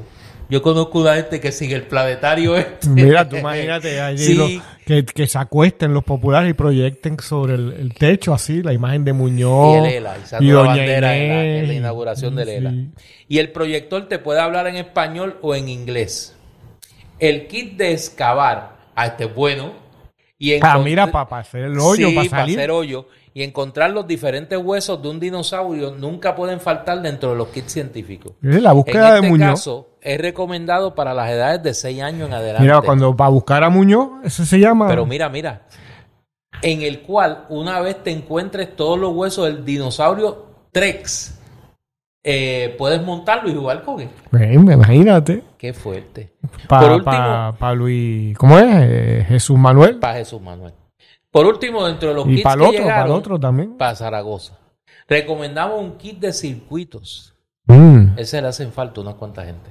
Este ha sido muy popular anteriormente, pues con este kit logras aprender el principio de los circuitos y realizando las conexiones correctas puedes conectar 80 tipos diferentes de circuitos. O sea, que el que le falta, que tiene un circuito este eh, los, alambrados, los alambrados no pueden jugar con eso porque va y le da este un cortocircuito. con lo cual puedes mira con lo que puedes hacer con los circuitos. Prender una luz sonar una alarma esa es buena escuchar música, entre muchos otros. Este de los circuitos se va a vender más en estos días, que la cosa está complicada. Recuerde darle like y follow a Bambolas Juguetes en Facebook e Instagram y visitar su página web bambolasjuguetes.com, donde puedes ver y comprar en línea. Y antes de seguir con los temas, este próximo sábado, eh, me corresponde un honor, eh, agraciadamente, eh, la doctora Linda Colón me solicitó que presentara el próximo 9 de marzo, el próximo sábado, el libro La herencia de la exclusión, desigualdad y pobreza, Puerto Rico, siglo XXI. Esto será el próximo sábado 9 a las 2 de la tarde en la Fundación Luis Muñoz Marín y voy a compartir presentación con el doctor Iyari Río González. Eh, para mí es más que un honor que, que Linda, la doctora Linda Colón, haya pensado que puedo aportar algo en la conversación sobre este extraordinario texto. Así que el próximo sábado a las 2 eh, de la tarde en la Fundación Luis Muñoz Marín presento junto al doctor Iyari Ríos el libro La herencia de la exclusión, desigualdad y pobreza, Puerto Rico siglo XXI de la doctora Linda Colón. Bueno, en el mundo político nuestro ocurrió un evento que no es que sea sorpresa, que fue la descalificación, el rechazo del Tribunal Superior de primera instancia a la solicitud de revisión de la descalificación de Eliezer Molina como candidato a senador por acumulación, alegando eh, que éste no había entregado a tiempo las pruebas de dopaje que requiere la comisión.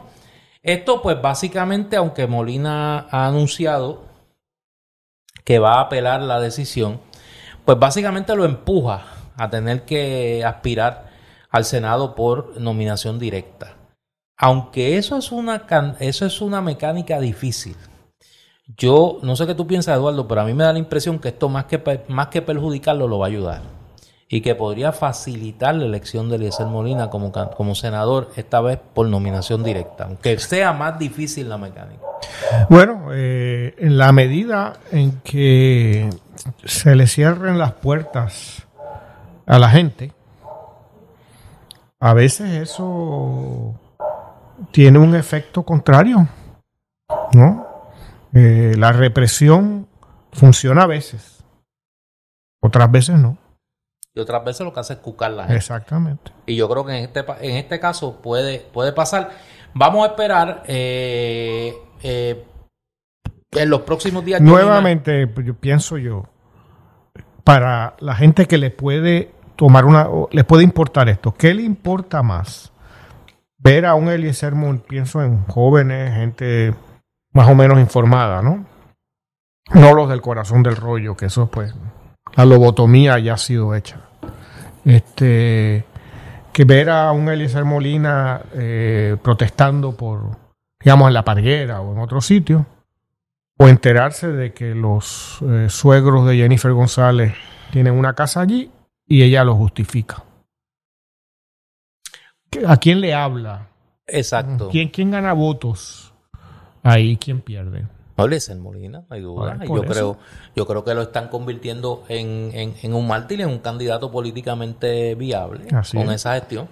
Vamos a ver qué pasa. Eh, vamos a esperar qué decisión toma finalmente Molina. Y eh, en segundo lugar, que, qué suerte tiene que yo auguro que ninguna pero eh, vamos a ver qué, qué, decisión él toma finalmente. Oye, pasando al tema eh, internacional.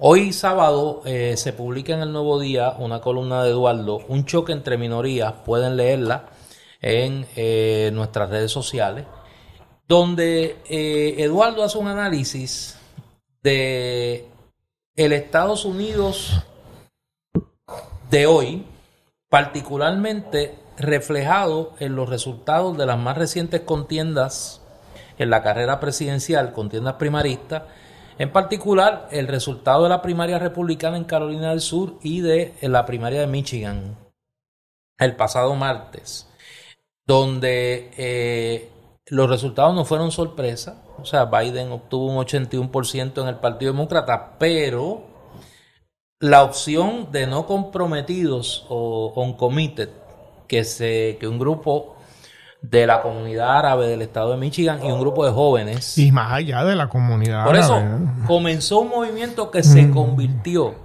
en un movimiento mucho más amplio y que logró que el 13.2% del electorado eh, que participó en esa primaria eh, votara por la opción de uncommitted como protesta por la política de la administración Biden en la franja de Gaza. En el caso republicano, pues gana eh, Donald Trump, pero sigue habiendo un sector de ese partido que ronda el 40%, un poco menos, un poco más, que consistentemente vota contra esa candidatura eh, y favorece a Nikki Haley. Este martes es el super martes. Eh, Vamos a ver qué pasa. Y que todo atiende a indicar de que la gasolina económica que tiene Nikki Haley le da para llegar hasta ahí, hasta el super martes, que no debe ganar un estado en esa contienda y que pues obviamente lo más probable es que luego del martes ella en algún momento anuncie la suspensión de su campaña presidencial. Eh, lo curioso que me está, Eduardo, de esa columna tuya es que tú eh, planteas que esta contienda presidencial, por la naturaleza de los candidatos involucrados, los candidatos en la delantera, o sea, Biden en el campo demócrata, Trump en el republicano, se están convirtiendo en un choque de minorías, y así se llama la, la, la columna, un choque entre minorías, donde la mayoría del electorado norteamericano el electorado que participa no se siente identificado. Bueno, me parece que lo que está ocurriendo es que tanto la alianza que estaba detrás de Biden se le está viniendo abajo. Biden, con solo mencionar tres palabras, Afganistán, que aunque sabemos que él no es el que fue el que diseñó la retirada, pero le cayó a él y la administró muy mal. Eh, Gaza y Ucrania, y le podemos añadir otro, la frontera, porque ahora es más papista que el Papa, más fronterista que, los fronteristas de, del muro de Trump.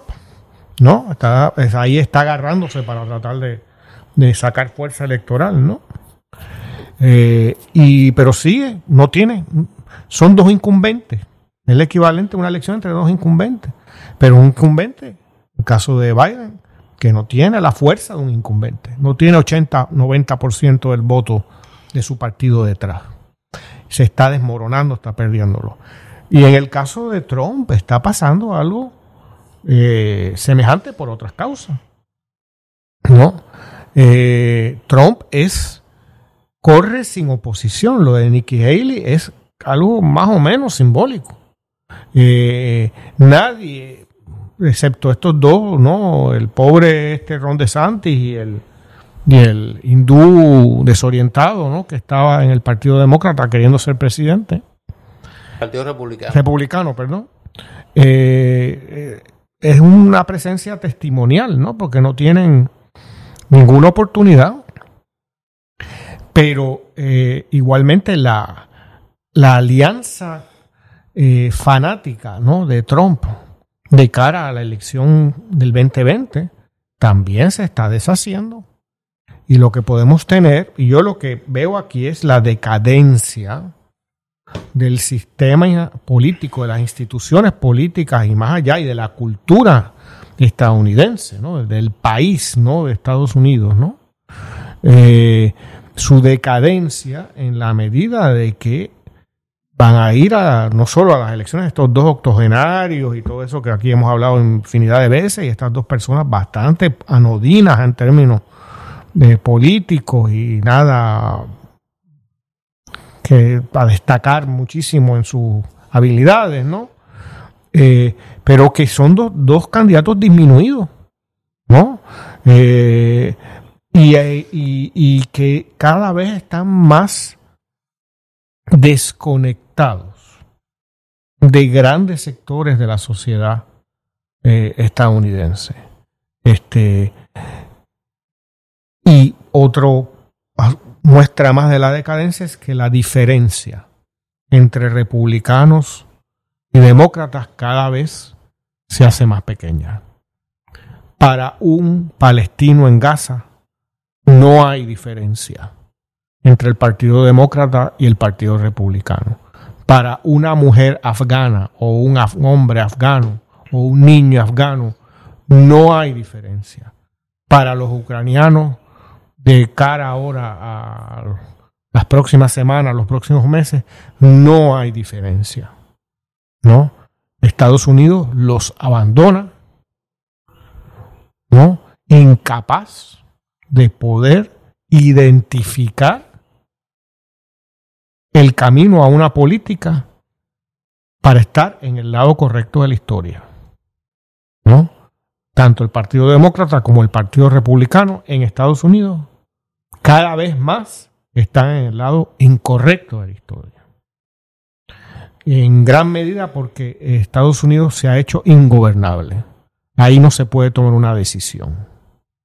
¿No? Esa legislatura el Congreso es totalmente disfuncional. Es disfuncional y eh, ya sus gobernantes estaban lejos de ser estas lumbreras y estas personas extraordinarias. El, pero hoy, Tribunal Supremo, esta eh. semana, el Tribunal Supremo, en un claro intento de manipular eh, la elección, decide celebrar una vista para eh, pasar juicio sobre el recurso eh, radicado eh, por el fiscal especial, donde se plantea la no inmunidad de Donald Trump, es decir, que Donald Trump está sujeto a juicio por, los, por los hechos del 6 de enero. obviamente eso tiene la intención de retrasar mucho más el juicio y que no tenga efecto político, una clara intervención en el proceso electoral. Eh, y es la muestra, una muestra adicional del colapso institucional de los Estados Unidos. O sea, yo, yo, creo que ya es eh, difícil no argumentar el grave deterioro de las instituciones políticas, y cuando digo políticas no partidistas, o sea, hablo de las tres ramas de gobierno, eh, y la falta de una opción eh, que pueda eh, sacar a Estados Unidos de esa trampa. O sea, de tener que elegir entre Biden y Trump. Este, eh, yo sé que alguna gente me va a decir, bueno, pero es que ahí entonces el mal menor es Biden. cuidado. Cuidado. por, por, la grave situación, por el deterioro físico de Biden. y esto lo rebasa ya la cuestión de si uno u otro o los dos partidos. Cuando un país eh, no puede en ningún momento generar a nivel de sus políticos, a nivel de sus instituciones, una sola voz, es un país en decadencia. Oh, definitivamente. O sea, eso es, la gente se quiere explicar por qué un país como riquísimo, como la Argentina, nunca echa para adelante. Pues que nunca en su historia ha podido tener una unidad. ¿No? Ahí hay varias Argentinas. Y en Estados Unidos hay varios Estados Unidos. Eso ha existido siempre. Que se diga con el legado esclavista, ¿no? Pero en algunos momentos, a veces más eh, poetizado que, en la realidad, pero por lo menos era poético. Había una ilusión, ¿no? De, de, de, un, de una unidad institucional. Y eso no lo hay. Empezando por el Tribunal Supremo y acabando en los tribunales estatales y municipales y en las juntas electorales de los estados y todo ese tipo de cosas. Manipulación de, ah, del ya, derecho al ya aquí no hay, eso, eso no es ya un país, una sociedad, es una sociedad crispada que se opone un pedazo a otro que y que no hay diálogo posible. La ilusión poética la creaban los republicanos y los demócratas con la acción, no eh, esta cuestión de que, eran los dos partidos que tomaban una decisión, que se unían. claro, el, eh, el, carácter bipartita de las decisiones importantes. De ciertas decisiones o de ciertos apoyos en ciertos. Particularmente la política exterior. Eso ya no está. No, eso se perdió. Mira la actitud de los republicanos con la ayuda a Ucrania, que, que era impensable hace 20 o 30 años y que, un, ejecutivo, un, un presidente, ese. poder ejecutivo no puede doblar ni adentro de su propio partido los brazos allí.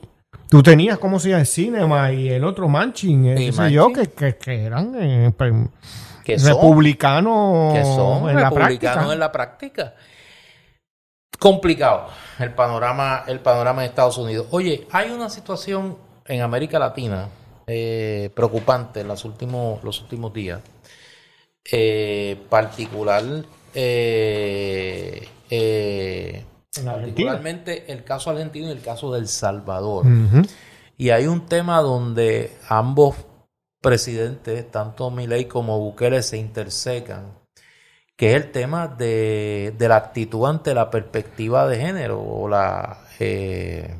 Sí, Bukele la eliminó o sea, eh, eh, y Milei también. Milei ha prohibido el uso del lenguaje inclusivo. Así es. Eh, lo que tiene detrás una agenda, ¿no? Pero la, tragedia, pensemos aquí, que es a lo que, que, por lo menos yo quisiera llegar. En el caso del Salvador, Néstor.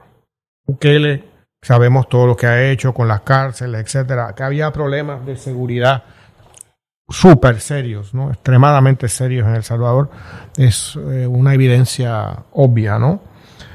Pero eh, la pérdida de todo tipo de derechos civiles, etcétera, para encarcelar a decenas y decenas de miles de, presos, ¿no? Pues con muchas irregularidades, pues hay que tener cuidado con, con ese tipo de transformación.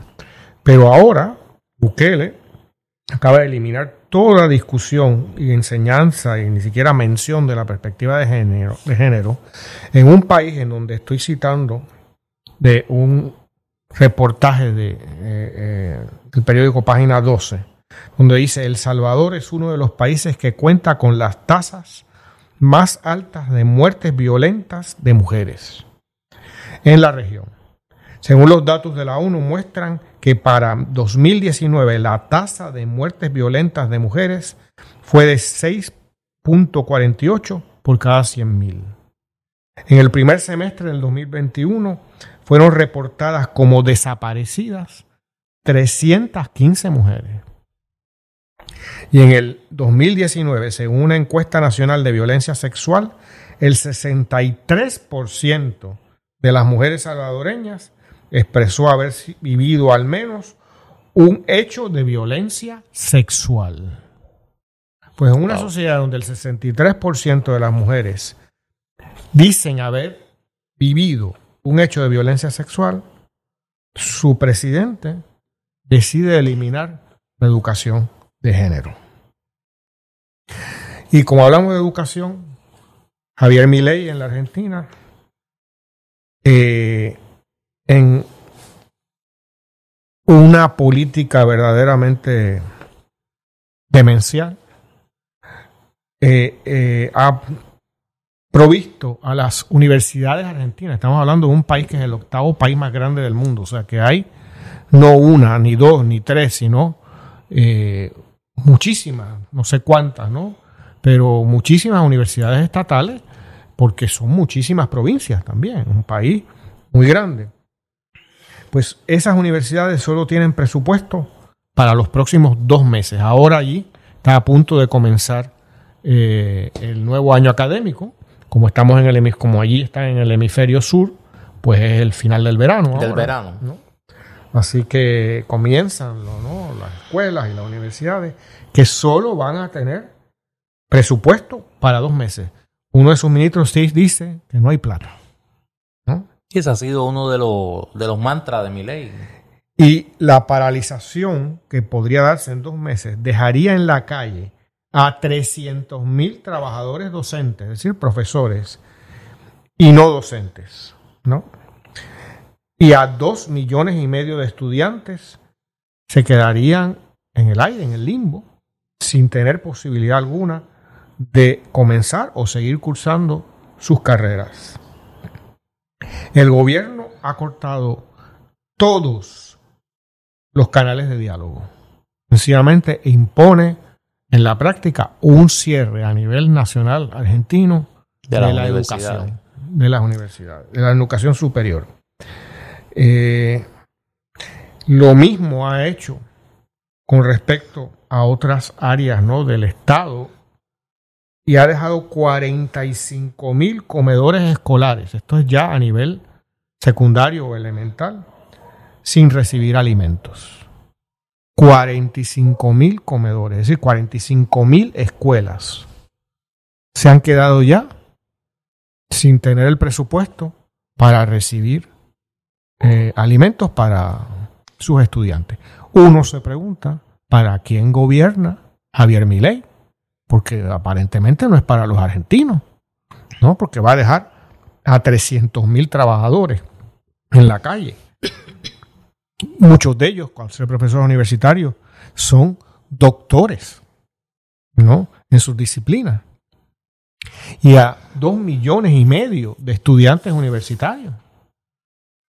Y a los estudiantes de 45 mil escuelas sin recibir la alimentación en un país en donde la pobreza se ha multiplicado eh, de manera extraordinaria y en donde literalmente eh, un número importantísimo de argentinos no están pudiendo traer la, la comida de vida a la mesa. Ese es el costo de una mala decisión electoral. Mucha gente en Argentina, que yo estoy seguro que no creían en las ideas de Javier, de Javier Milei, eh, por, eh, por caer seducidos en la panacea de una figura estridente, cometieron ese grave error. El problema es que esas decisiones de mi ley tienen un costo social extraordinario en Argentina. Y yo auguro que eso, como dice un amigo mío, no va a terminar bien. Eh, el gobierno de mi ley, porque me parece que, contrario a otros renglones de su programa, donde ha hecho una transacción con la realidad, el, insistir en desmantelar esta, este estado de bienestar argentino, eh, que viene de los años de, del, primer peronismo, ¿no? Eh, yo creo que va a tener unas consecuencias sociales enormes y políticas en Argentina. Y ya tiene la traición en su mismo círculo íntimo. La vicepresidenta Villarruel claro. está esperando, tiene el puñal en la mano. para en cuanto él pase por ahí en un, día que esté medio penumbroso, dejarlo en el camino. Que, es una tradición de los vicepresidentes argentinos. O sea, eh, son, son expertos en dejarle estacada a, a los presidentes. Vamos a ver qué pasa, qué pasa allí. Eh, Oye, Néstor, que tenemos que hablar de algo trágico, pero que Navalny, ¿no? Hacía tiempo que yo no veía un acto que requiriese tanto valor como los miles de rusos que se tiraron a la calle ayer viernes. Se enfrentan a 15 años de prisión. Eh, que desafiando a un ejército en la calle, a la policía en la calle, eh, que rodeó eh, la iglesia donde se estaba velando el cuerpo de Navalny, que hizo lo indecible para que la ruta de la iglesia al cementerio fuera la más difícil posible, la más larga posible. ver esas miles de personas allí, yo tengo que decir, a riesgo de que se me llame ridículo, que hacía tiempo que yo no veía un acto político tan desafiante a un poder tan autoritario como el de Putin en Rusia, eh, como ese. Y, yo creo que eso es una, eso es una señal de que algo en Rusia no anda bien. La suerte que tiene Putin, que enfrenta pronto elecciones, es que en la guerra de Ucrania sí le va bien. O sea, tiene yo creo que a Ucrania en su peor momento eh, la falta de ayuda de la comunidad internacional, pues obviamente tiene un costo. La, eh, comunidad internacional es muy grande. La falta de ayuda o el, o el la, la trabazón de la ayuda en Estados Unidos. En Estados Unidos.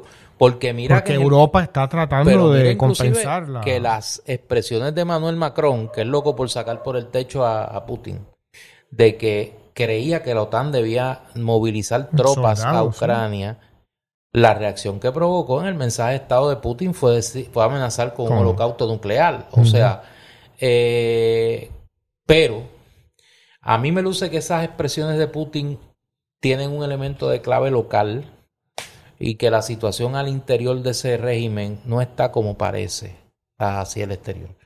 Eh, hay que ver, hay que ver qué pasa, pero me da la impresión que ese, ese funeral de Navalny es un síntoma de algo mayor. Sí, lo, eh, la desgracia, me parece a mí, es que eh, el agarre de hierro de la manopla del régimen de Putin es todavía demasiado poderoso, ¿no? Yo creo que sí, pero esos regímenes se empiezan a descoser con eventos como ese. Vamos a ver, el tiempo dirá. Yo soy Néstor Duprey. Y yo soy Eduardo Lalo. Esta es Palabra Libre y nosotros regresamos a menos que ocurra algo en una semana.